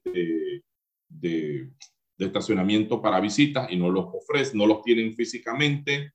Eh, de repente de que nos ofrecieron a nosotros en el panfleto que el área social tenía piscina y ahora lo único que hay es un lavapiés. Es, todas esas cosas, hay una oficina donde ustedes pueden ir. El artículo 108, esto créanme, pueden estar seguros que esto es material de examen porque son los entes que regulan esta parte de lo que es propiedad horizontal. Así que es un solo artículo que dice entonces de qué, para qué sirve, cómo existe, qué, para qué funciona, qué funciones tiene, etcétera, etcétera, y dónde está ubicado. Ustedes deben saber que está en el Ministerio de Vivienda, donde lo muden, porque ustedes que tenemos que estar claro que no específicamente siempre va a estar en el mismo lugar. Y esto les sirve a ustedes para que sepan que existe un lugar donde se pueden recibir todo lo que son peticiones de información, quejas, súplicas, sugerencias, recomendaciones, etcétera, todo lo que ustedes tengan que ver con PH o la inscripción o eh, lo que es la constitución de un PH, lo tienen que hacer en esta oficina. La resolución de conflictos, el artículo 109, que es el artículo que yo más amo de toda la ley. Se lo voy a explicar por qué. Es el artículo que define cuáles son las funciones y las obligaciones de un administrador de PH en cuanto a la resolución de conflictos. La resolución de conflictos en un PH tiene que ser por ente que regule materia. Por ejemplo, yo no soy como administrador, no puedo ser, nunca seré juez y parte en un conflicto entre vecinos, pero yo debo saber que lo deben poder resolver en una casa de paz, en una corregiduría. Por ejemplo, los debo poder guiar, decirle, a ah, ustedes se agarraron a puño, perfecto, si ustedes tienen alguna situación, yo no puedo ser juez y parte, así que yo los remito a la casa de paz y ellos allá entonces eh, deciden cómo llevar a cabo el, cómo solucionar el conflicto. Los temas, por ejemplo, de mascotas, los temas de bullas, de fiestas nocturnas, los temas de eh, molestias entre vecinos, todos esos temas hay autoridad competente. Entonces, este artículo es muy claro y dice que los administradores no se pueden extralimitar en sus funciones porque estarían entrando en desacato. Por ejemplo, otro caso muy clásico, la vecina del piso de arriba está fumando y me molesta el humo. Hay un procedimiento, un protocolo de cómo se ponen las denuncias. Ese es un atentado contra la salud pública, eso se pone a través de la policía, se puede llamar al Ministerio de Salud para que venga entonces. Y el administrador lo más que puede hacer es darles el, el, como quien dice, el instructivo de cómo poner la, la queja, la, la, molestia, cómo, cómo presentarla. Tiene que ser a través de evidencia, tiene que ser entonces, yo tengo que tener ya sea una fotografía o un video del momento en que está causando el daño y sepan ustedes, todos, la ley anti-tabaco en la República de Panamá dice que los PH son libres de humo de tabaco. No hablemos de restaurantes, plazas abiertas, áreas sociales, centros comerciales, iglesias, escuelas, centros deportivos, etcétera. No, a nosotros nos compete PH. Los PH, los complejos residenciales, por ejemplo, los que estén adscritos bajo normas de PH, son zonas libres de humo de tabaco. ¿Qué significa eso? Usted puede fumar todo lo que quiera en su apartamento con sus ventanas cerradas. Si el humo de su, lo que sea, tabaco, cigarrillo, narguile, cachimba, lo que a usted se le ocurra, ese humo no puede salir de su apartamento. En eso es lo único que un ser humano puede ser egoísta. Tragarse su humo y disfrutarlo dentro de su casa. Apenas usted abra las ventanas y ese humo moleste a otra persona, automáticamente puede ser denunciado. Eso es lo que dice la ley. Hay reglamentos de pH, a veces los redactaron antes de esta ley, donde dice que las áreas donde se puede fumar son en tal, en tal y en tal. Pues sepan que eso ya está completamente abolido. Si algún reglamento de uso de un pH dice que en el área social se puede fumar en las mesas tal o en el salón tal o en el lobby o en las escaleras, eso ya está abolido. Eso no está permitido porque la ley es clara y dice que los pH son áreas libres de tabaco. Entonces, sépanlo, esto no es un tema de debate, ni mucho menos un tema para que ustedes sepan que si tienen de repente un cliente que fuma y les pregunta, oye, en el piso puede fumar, ustedes le pueden decir categóricamente, la ley de, de antitabaco en Panamá dice que los pH son libres de humo. Si usted quiere fumar, usted tiene que cerrar su ventana y tragarse su humo usted solito. Hay que ser egoísta con eso. Los temas de mascota también. Hay muchos PH que dicen que los perritos tienen que, por ejemplo, bajar con bozal. Sabemos ya que la ley de protección animal dice que el bozal es eh, maltrato animal porque los animales, los perros principalmente, ellos no sudan, ellos se refrescan es jadeando y ellos, la evaporación de la saliva en la lengua es lo que los refresca. Entonces, si a un perro tú le pones bozal, el perro puede sufrir entonces un choque de calor y eso ya se considera maltrato animal. Entonces, si un reglamento dice que los perritos pueden estar en el área social con bozal, eso ya está, no está permitido y eso queda completamente derogado o, de, o no admitido dentro de un reglamento y ustedes lo deben saber. Ah, no, que los perritos de los edificios solamente pueden pesar hasta X peso. Eso también no está permitido. Usted puede tener un perro dentro de su apartamento. Si el perro es más grande que usted y usted lo quiere tener, eso será problema suyo. Ya no puede un reglamento de propiedad decir de que el perrito no puede ser un perrito de un tamaño mayor a X cantidad de libras, etcétera, que eso es lo que se acostumbraba mucho. Y lo otro es que, por ejemplo, el municipio tiene un eh, departamento de bienestar animal que dice dentro de sus, eh, de sus eh, directrices, habla de la cantidad de mascotas que usted puede tener en un apartamento dependiendo del metraje. Y hay reglamentos que a veces dicen de que usted puede tener un máximo de dos mascotas. Entonces, habría que ver esa cosa porque si contraviene disposiciones establecidas en municipio, no puede ir por encima de un, eh, perdón, un reglamento no puede ir por encima de lo que esté en una ley o en una norma establecida. Entonces, esto, este artículo aclara muchas de las cosas que ustedes como corredores deben saber, que son situaciones que no maneja el administrador, porque hay autoridades competentes que se encargan o se dedican a eso.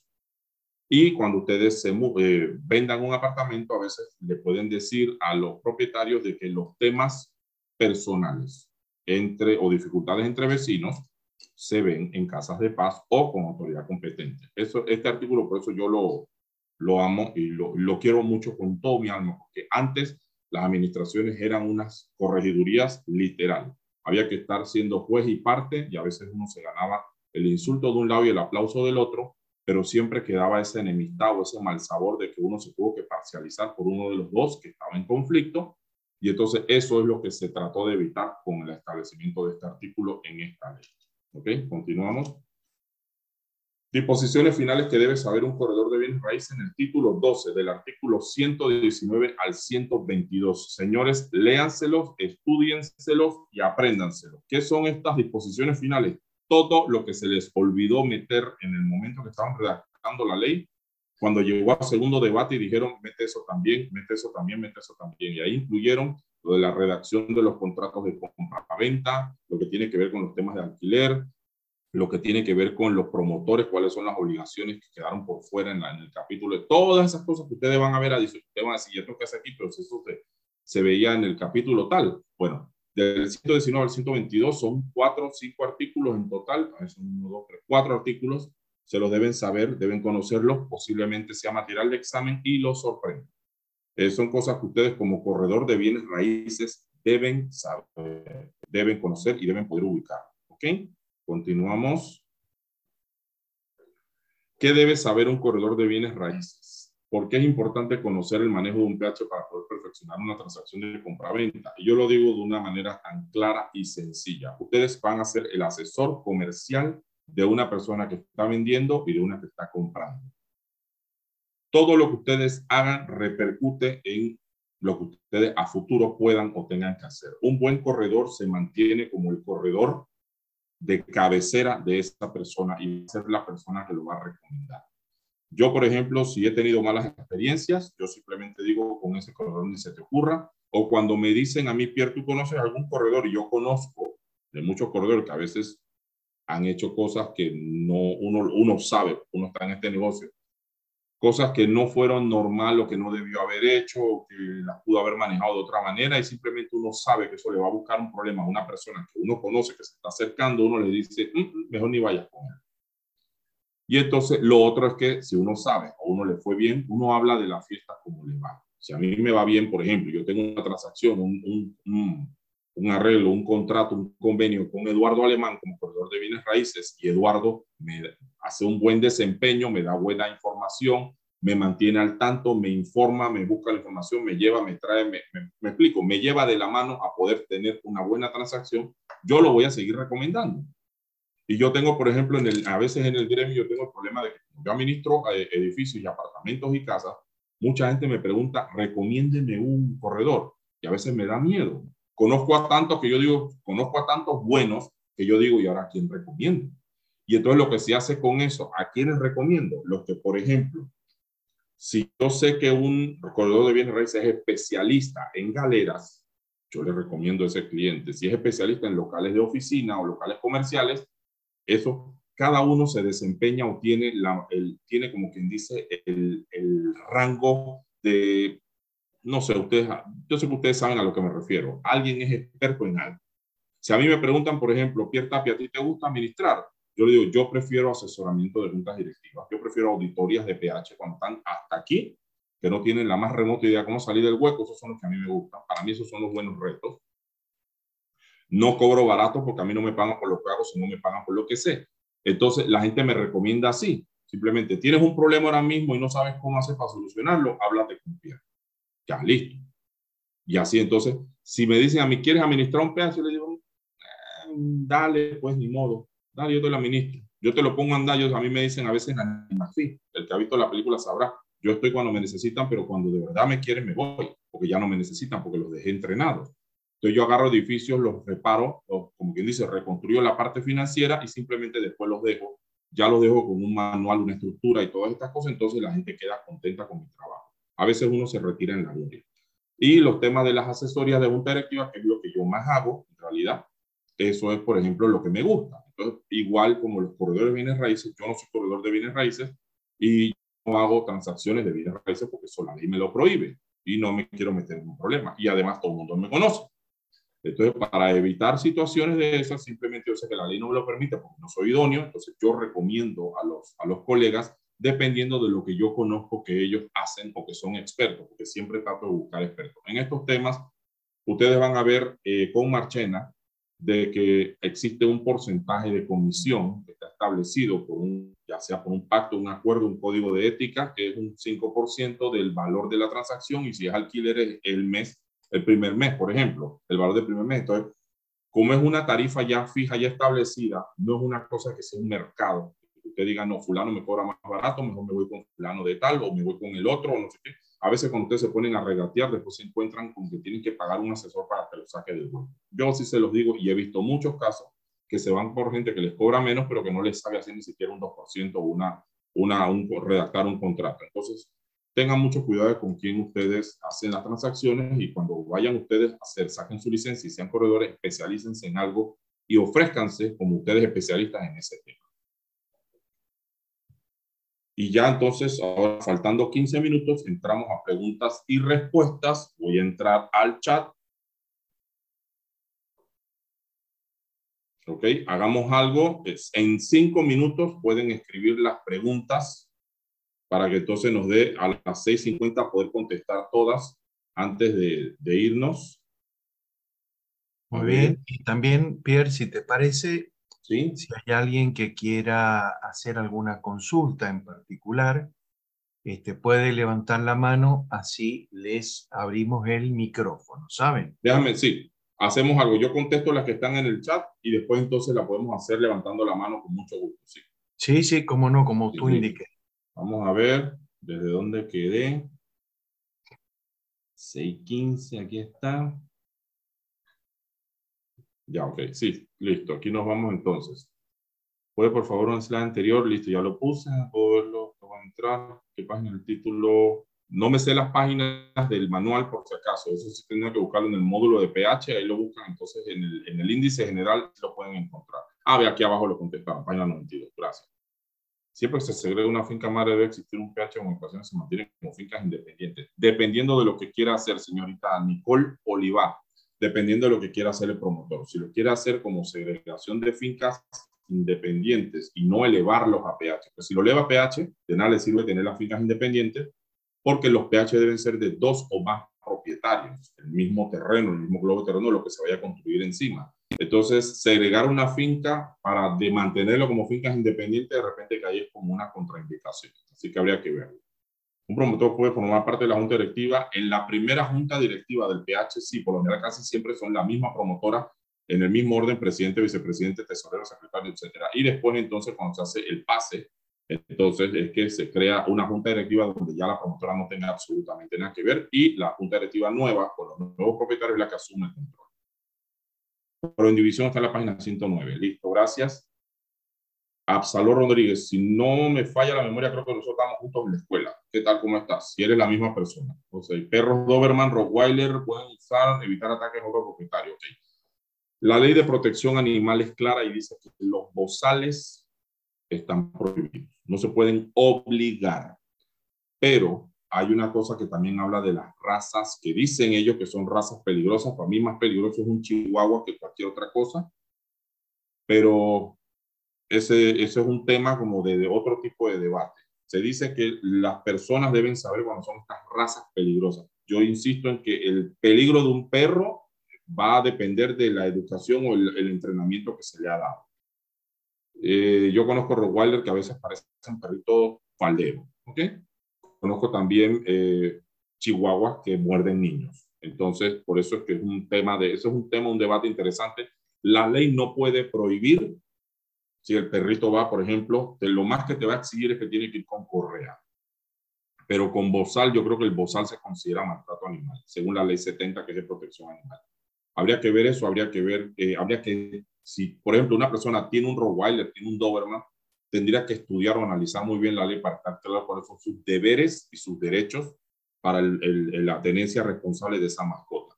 También los acuerdos municipales de tenencia responsable de mascota hablan de esos temas porque ellos son los que ven los temas de mordeduras y después de los casos y los etcétera y los problemas y las dificultades que tienen entonces todas las personas cuando tienen esas razas de perros que, insisto, no existen razas peligrosas, existen perros mal criados o propietarios que no le dieron el amor y el cariño necesario o suficiente al perro. Que yo pudiera tener en una finca perros que sean perros de guardia y yo no los voy a entrenar con cariño. Yo los voy a entrenar para que sean unos perros de guardia. Si tengo niños en el apartamento, entreno a mis perritos para que sean unos, perros que entiendan que los niños los tienen que cuidar y que hay veces que también los niños a veces se ponen eh, y a veces peligran, pero bueno, pero eso va a depender mucho de qué tipo de actividad es la que va a desempeñar el perro. Si es un perro cazador, yo le voy a enseñar que sea maleante, pero si es un perro que va a estar en un PH, en un apartamento con niños, entonces tratando de que la educación o el entrenamiento de ese perro sea un trato mucho más amoroso y cariñoso entonces, por eso es que digo que eso va a depender mucho del propietario, de lo que considere prudente y necesario. Déjeme ver. Se me subió esto acá.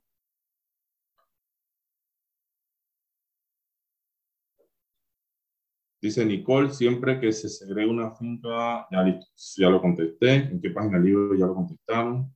Ley tabaco. Eh, ley tabaco, si no me equivoco, es la 208 y tiene un decreto 13, pero no estoy muy seguro.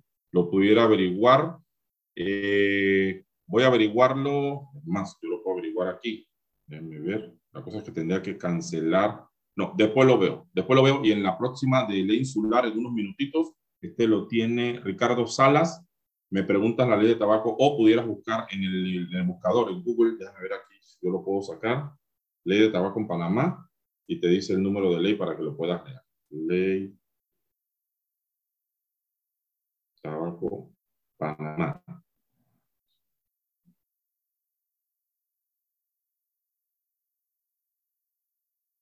Ley 13 del 24 de enero de 2008 que adopta medidas sobre el uso, manipulación, etcétera, etcétera, etcétera, etcétera. Ley 13 del 24 de enero de 2008. Esa es la ley anti-tabaco.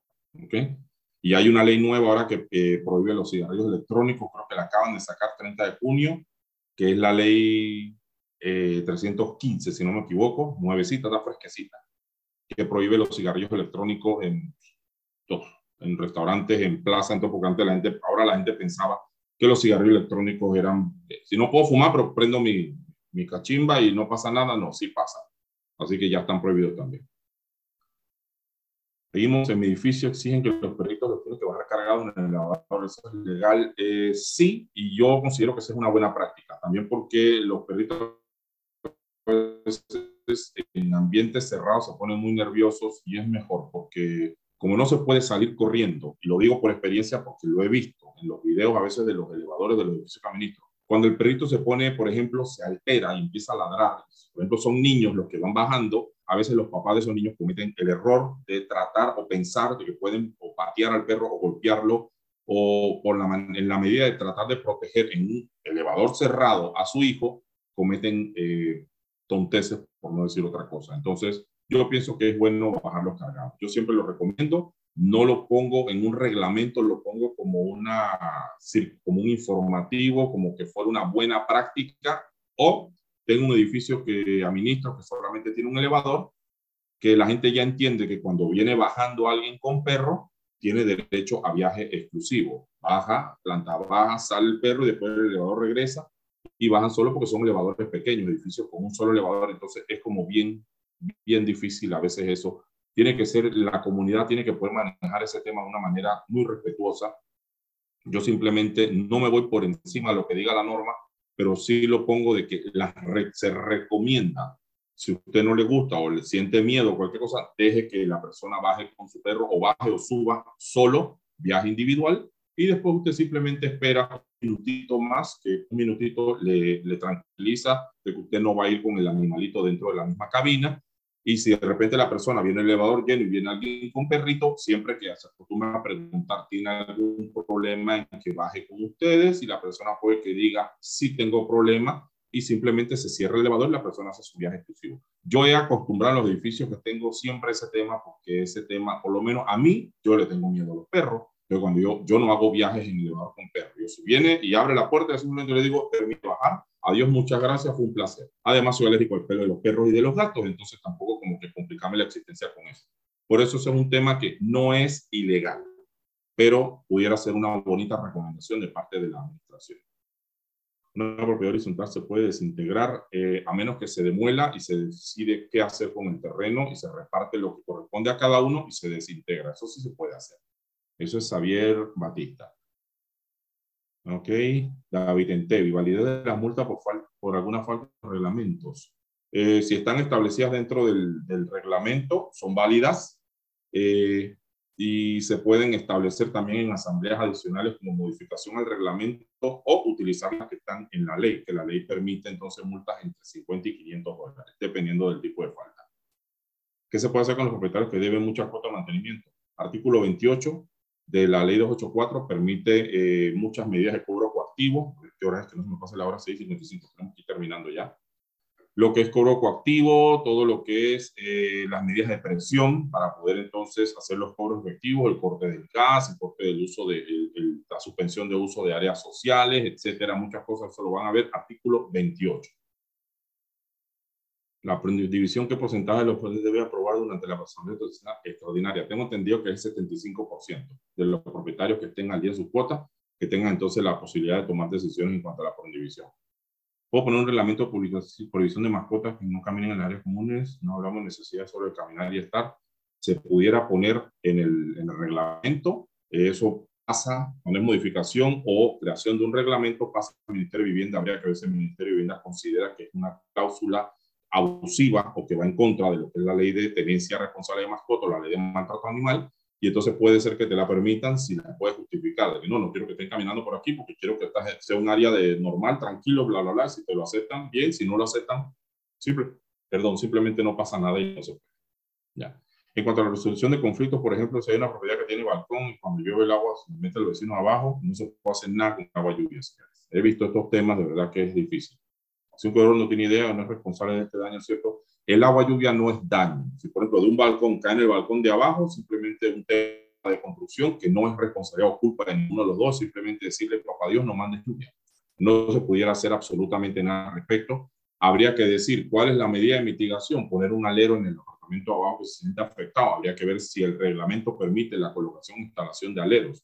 Entonces el alero no va por cuenta del que causa el daño, que no es en realidad el de arriba, simplemente es el de más arriba, que es Dios, que nos manda lluvia. Entonces, en esos temas a veces sí es, bastante delicado porque yo tengo precisamente, ahora mismo en un edificio tengo una queja de una vecina que dice que cuando llueve, el del apartamento de arriba le cae a ella. Yo le dije, puede ser de arriba. Porque yo soy en eso, yo soy bien directo. Cuando son cosas que son, para mí son ilógicas, que no tienen solución lógica, eh, no busquemos la quinta pata al gato. Entonces, en estos temas sí es bien difícil. Eso es María Virginia Dávila. Ese tema a veces es difícil y complicado. Habría que ver cómo fue el tipo de construcción que se hizo para que el apartamento arriba, entonces cuando boté, molesta el de abajo. Eso a veces es una, eh, eh, en pocas palabras, no se puede saber cuando se está construyendo que, eso va, que ese daño se va a ocasionar.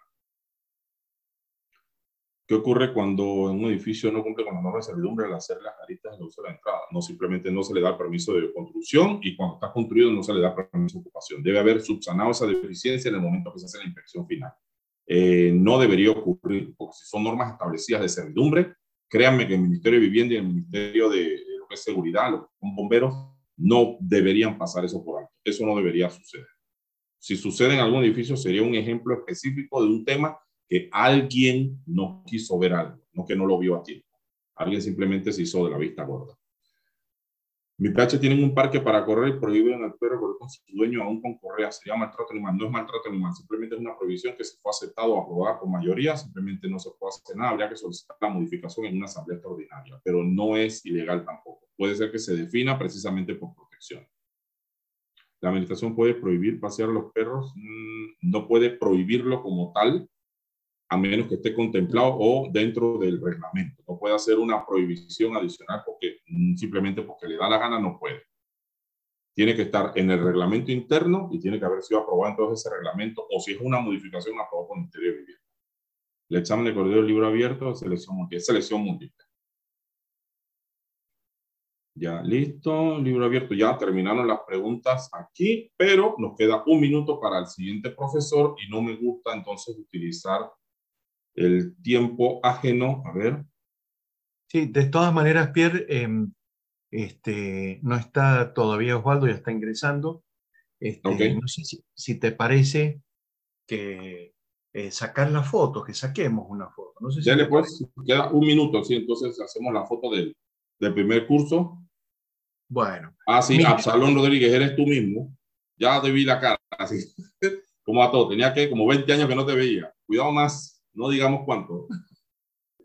Bueno, em, les pido por favor, miren, tenemos como una, una buena práctica después de que termina cada profesor de su, su explicación, poder sacar una, una foto de todos.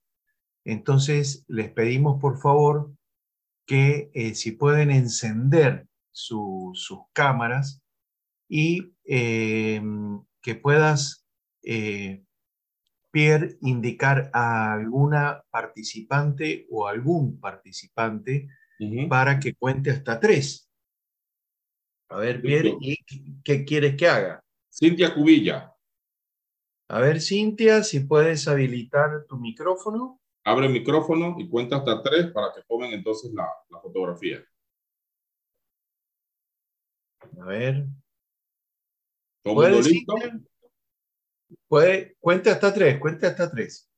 Uno, dos, tres. Vamos todos con los dedos, dedos haciendo like hacia la cámara. Ahí haciendo like, haciendo like. Muy bien, listo, va. Ahí va la primer este, foto. Creo que está alcanzando en estos momentos. A ver, vamos a ir al, al, al grupo. Si se van al grupo de WhatsApp, ahí van a poder ver la eh, foto. Pero vamos a tener que hacer otra más eh, porque hay más. No entraron todos, o sea, faltan. Así que de nuevo, vamos a hacer para la segunda parte, para aquellos que no encendieron la cámara. Vamos de nuevo a la una, a las dos y a las tres. Todos mirando a la cámara. Listo pueden ir a ver las fotos en el grupo de, eh, de WhatsApp, a ver si están de acuerdo cómo han salido. Y eh, también lo que hacemos es eh, despedirlo o ya tienen el micrófono.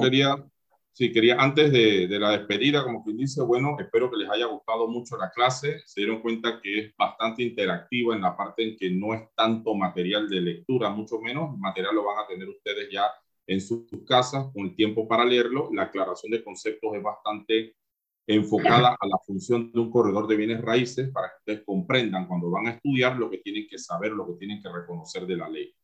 Eh, lo que les iba a decir, bueno, que nos vemos entonces el próximo lunes, porque a mí me toca también el módulo de eh, ley insular. Y entonces allá podemos, eh, creo que había una pregunta que quedó pendiente, yo la voy a investigar. Ah, no, mentira, ya eso quedó resuelto con la ley antitabaco. Así que ya entonces ese día nos vemos, ya sería la otra semana, así que fue para mí un grandísimo placer. ya se conectó Marcheno todavía. No, no, todavía no, pero ya están habilitados los micrófonos para saludarte. Está entrando, Marchena. está Ok, entrando. perfecto. Listo, entonces fue un gusto, un placer. Nos vemos entonces el próximo lunes. Saludos. Ahí pueden habilitar, ahí está habilitado el micrófono, aunque se Gracias. produzca caos, Gracias, saludemos al profesor. Gracias. Gracias, Nos gracias. Muchas gracias, muchas gracias. Gracias. Gracias. Excelente. Gracias. Gracias, excelente. Gracias, gracias. Bueno, muchas gracias, Pierre. Nos vemos eh, próximamente. Y a Listo. todos les pedimos cinco minutitos. Vamos a tomarnos Mil pausa. gracias. Mira la foto que nos tomaron aquí. Perfecto. Gracias, Flor. Gracias. Eduardo. Gracias, Sergio, por toda la colaboración. Gracias, Eh, Hilda. Hilda también, que ha estado con nosotros. Hilda. Algo ahí. Pues mañana, hasta el domingo. Saludos. Hasta luego. Nadie se vaya, por favor, que continúa la clase, por favor. Nadie se va, nadie se va. En otra Que, clase. con- que continúa la clase, por favor. Yo sí Así me puedo que- retirar, Sergio. Sí, señor. Muchas gracias, Pierre. Usted sí Dale, se puede listo, pues. Hasta luego. Muchas Bueno. gracias. Buenas noches, Sergio. Chao, Buenas noches. Hasta luego. Ya en cinco minutos estamos comenzando, ¿cierto, Sergio? Sí, Eduardo, Isla, eh, Flor, en cinco minutos comenzamos. Ya está entrando Osvaldo Marchena.